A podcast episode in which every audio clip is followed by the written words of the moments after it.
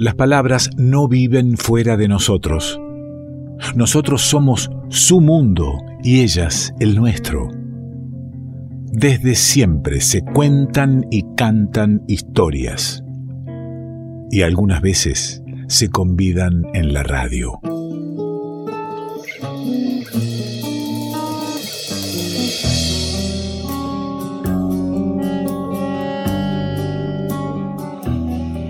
Y no es casualidad que las palabras en este revuelto vengan en la mochila del querido amigo Oscar Marful. ¿Cómo anda, maestro? Muy bien, muy bien. Ale, ¿cómo estás? ¿Todo bien? Bien, digo, digo que no es casual porque elegimos quienes son parte de este espacio y nos reconocemos y disfrutamos de, la escritura de Oscar Marful, por eso es una alegría cada tanto tener este encuentrito y a lo mejor también salir escribiendo nuestras propias historias, ¿no? Bueno, muchas gracias. Para mí también es una alegría encontrarme con vos y con todos los oyentes. ¿Para dónde vamos, querido amigo? Eh, te quería hacer una pregunta. Si vos crees en las casualidades, Ale. Absolutamente, sí, creo. Eh, y, creo que es una creencia. O sea, no, hay manera de, no tengo manera de analizar mucho esa, por qué suceden las casualidades, cómo es que uno asocia esas cosas. es algo de fe nomás. Bueno, está muy bien, siempre se trata de eso, finalmente. Eh, mira, este, es una pregunta que se hace muchas veces en los talleres de escritura, es, una pregunta como disparador, como consigna. Eh, se pregunta, ¿recordás una casualidad, una coincidencia que te haya impactado? Y aparecen entonces sucesos casuales realmente asombrosos por parte de los participantes, ¿no? Por ejemplo, alguien me contó una vez que su bisabuelo había sobrevivido en la guerra gracias a haber pasado escondido meses en un sótano. Luego, cuando todo terminó, decidió, como tantos, emigrar a América, pero resulta que al llegar a la Argentina, casualmente, el primer trabajo que consigue es como obrero en la construcción del túnel del subte A de Buenos Aires. No. Mm, mm, tremenda coincidencia. Otro contaba que su padre se había encontrado una vez con un amigo con el que había pasado la niñez en un paraje muy pobre del Chaco, donde andaban todo el día descalzos.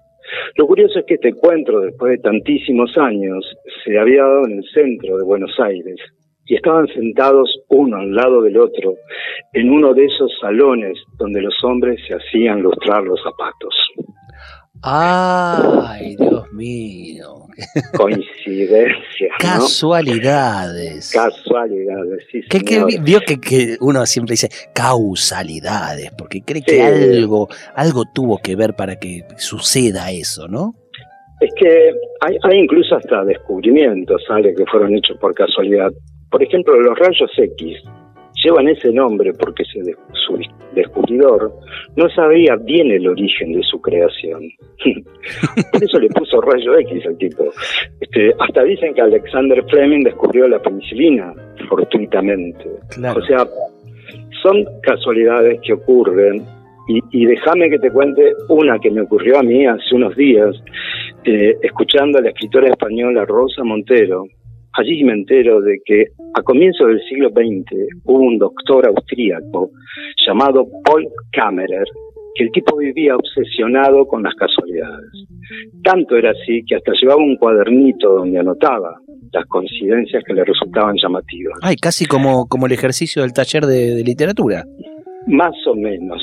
El tipo llevaba un diario de casualidades. Muchas eran triviales, nombres de personas que surgían inesperadamente en conversaciones, tickets para un concierto y que el del, guardarropa tenía el mismo número, frases que aparecían en un libro y que después se repetían en la vida real. Pero él pasaba horas sentado en los bancos de los parques tomando nota de la gente que pasaba, anotaba sexo, edad, tipo de ropa, y después consideraba los detalles como la hora puntual en que el tipo pasaba, el día, la época del año.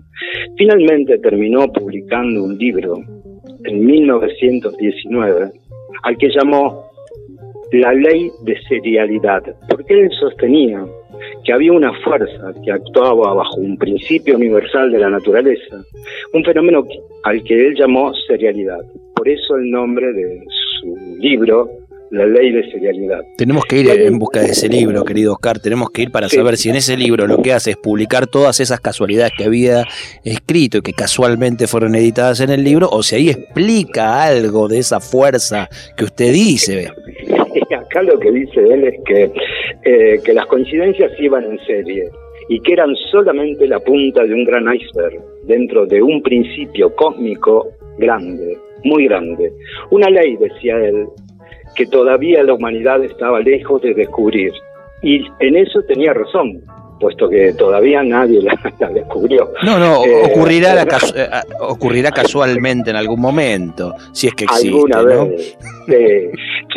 yo en lo personal te, podría decir que a mí el tema me excede, al igual que lo que decías vos, yo soy incapaz de entender cuestiones tan complejas y por otra parte, la verdad es que solo tengo algunos pobres coincidencias familiares en, mi haber, de recuerdo, que desde luego nunca tratamos de entender en la familia, más bien cerramos el suceso con alguna frase popular. Por ejemplo, aparecía un tío que hacía años había muerto justo en el momento en que estábamos hablando de él y entonces, lejos de asombrarnos por el fenómeno, alguien decía simplemente, hablando de Roma, el diablo se asoma. Y ahí se, está, está muy bien, porque e, eso, imagínese, se aparece el tío muerto ahí y usted va a andar investigando la, serialidad, se, puede meter en algo muy complejo. Más bien, más vale, este, eh, eh, felicito la, actitud familiar, Oscar. Claro, porque aparte seguro que estábamos en un asado, uno no va a dejar enfriar la carne y eso para averiguar. Este, y después, eh, una vez el abuelo compró un billete para el gordo de Navidad, otro para fin de año y otro para y ganó los tres sorteos. Y no nos pareció raro, porque sabíamos desde siempre que no hay dos sin tres. Y nos quedábamos tranquilos con, con Fran, decíamos, eh, el mundo es un pañuelo, este, bueno, ese tipo de cosas, ¿no? La verdad es que... Mm, claro, que estoy pensando que muchos de esos dichos, claro, eh, explican la casualidad. Es una manera de explicar la casualidad, claro. ¿Por qué me, eh, ¿Cómo es que nos encontramos estas dos veces? Bueno, el mundo es un pañuelo, punto, ya está. Claro, listo, y la dejamos ahí vamos a tomar un vino, qué sé yo. Este, Sí, eh, Kammer decía que, que, algunas frases de este tipo, frases populares, era la única explicación que la gente podía dar, tal cual lo estás diciendo, ¿no?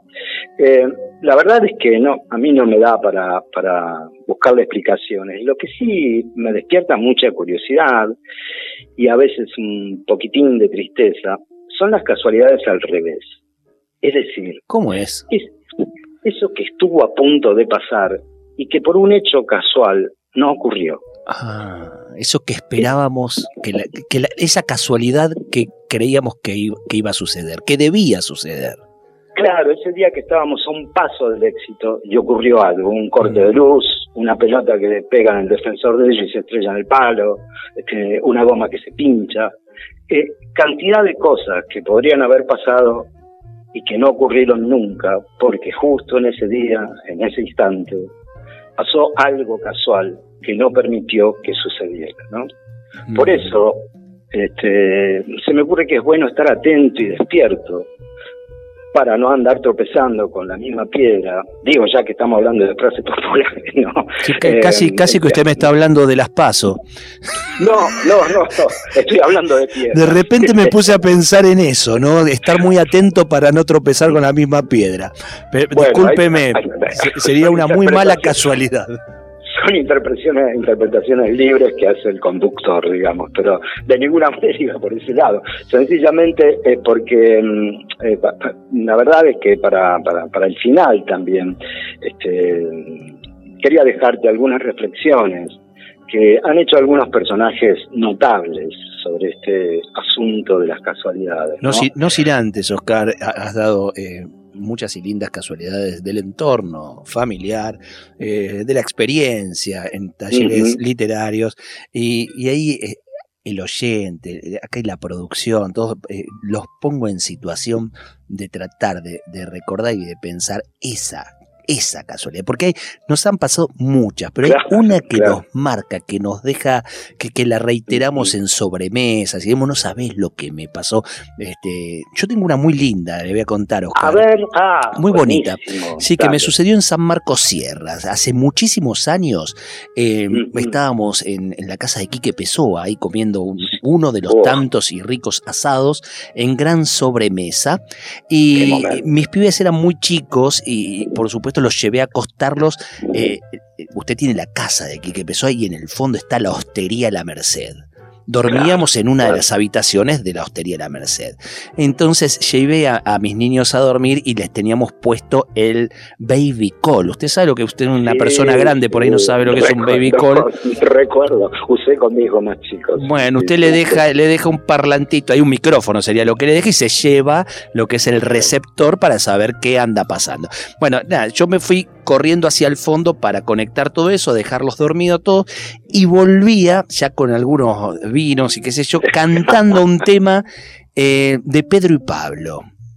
Eh, lo recuerdo perfectamente. Yo ni quería tener un bigote que le fuera bien grandote, no sé, pues yo se lo cantaba para dormirlos a los chicos. es un ah, tema muy gracioso, muy lindo. y, vuelvo cantando eso. Levanto la cabeza y lo tengo a Miguel Cantilo en la puerta de la casa de Pessoa. Ah, y ahí estamos hablando de una cosa que... Tuve cinco segundos que no sabía si el, flor de peludo del vino que prepara Pessoa había salido picado o algo, hasta que era el tipo que venía a visitarlo a Pessoa a altas horas de la noche en la sobremesa. Bueno, imagínese que fue una sobremesa que a mí me llevó 45 minutos salir del estupor y me acuerdo hasta el día de hoy que mi hija está, tiene 14 años, imagínese, estoy hablando de 13 años y medio atrás más o menos, pero no me lo voy a olvidar más. Esas son casualidades, ¿eh? Qué maravilloso. Aparte, que, agradezco haber hablado de este tema para que aflorara esta casualidad tan hermosa. Estoy pensando en casualidades de alguien que nos esté escuchando. No, no, nadie eh, puede eh, eh, carecer de, una casualidad así fuerte que marca, ¿no? Está, estamos siempre, rodeados de casualidad. Digo, esto pasa. Más chicas, más grandes, triviales, importantes, estas cosas curiosas como la que te pasó, digamos, porque en realidad este, lo que hablamos al principio, era esta um, opinión que hay respecto de que las casualidades no existen, sí, son causalidades, etcétera. Y en realidad nosotros somos bichos que vamos por la tierra eh, admirándonos de estas cosas que nos suceden, como este hecho que acabas de contar, digo, que es, es, para ponerlo en un marco, hablando de San Marco Sierra, ¿no? Es para tenerlo a mano, porque es una belleza, me imagino, la sorpresa. Aparte era un tema, no no era la marcha, la bronca que era más conocida, es uno medio... Eh, es, uno que conocemos pocos, porque pocos que, admiramos y queremos mucho a, a Cantilo y Duretz. Claro, claro. Eh, bueno, ¿qué me iba a dejar? ¿Qué me iba a dejar de postre? De postre, no, algunas eh, reflexiones, eh, por ejemplo, Voltaire, el filósofo abogado francés, dijo una vez, la casualidad es una palabra sin sentido, nada puede existir sin una causa. Esta era su opinión. En cambio, el, poeta romano, Ovidio, que es Roma de antes de Cristo, dice, él decía que el azar era poderoso y por eso aconsejaba, esto se enlaza un poco con no tropezar con la piedra, con la, con doble piedra, que tu anzuelo, dice, tiene que estar siempre en el lago, ya que donde menos te espera va a haber peces. O sea, una versión nueva de que existe la inspiración, pero mejor que te agarre laburando, ¿no? Eh, como decía Fontana Rosa. Eh, en cambio, el escritor francés Anatole France decía que en todo lo que nos rodea, esto es lo que hablábamos recién, y, en todo lo que nos mueve, debemos advertir que interviene en algo la casualidad.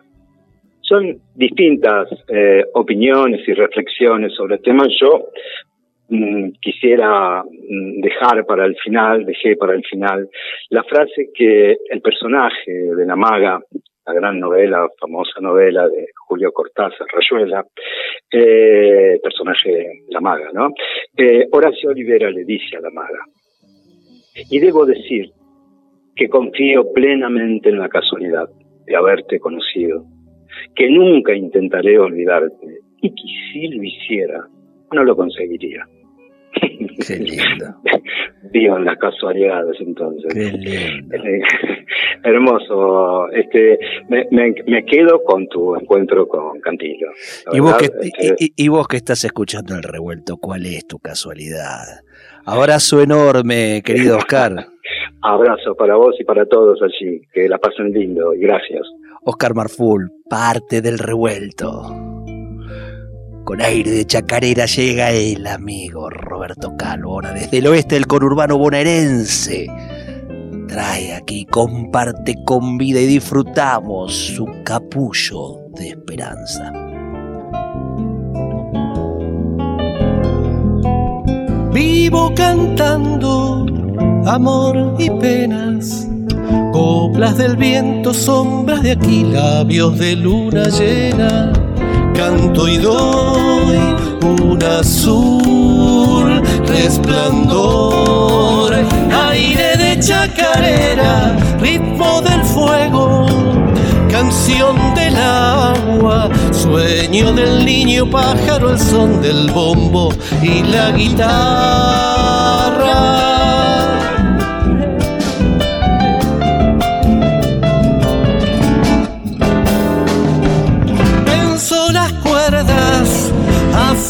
El alma, huele a madera y el corazón anda batiendo palmas. Canto es vivir, canto es morir, el canto es causa, vino y temblor, capullo de esperanza.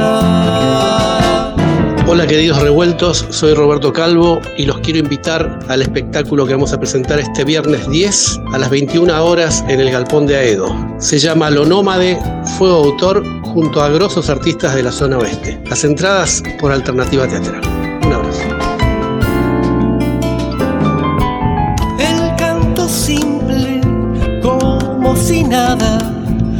Abre el silencio como una flor, lo vuelve llamarada. Canto y doy un azul resplandor. Aire de chacarera brota en la tierra, viene del cielo, crece en la sangre, vibra en la voz y allí levanta vuelo.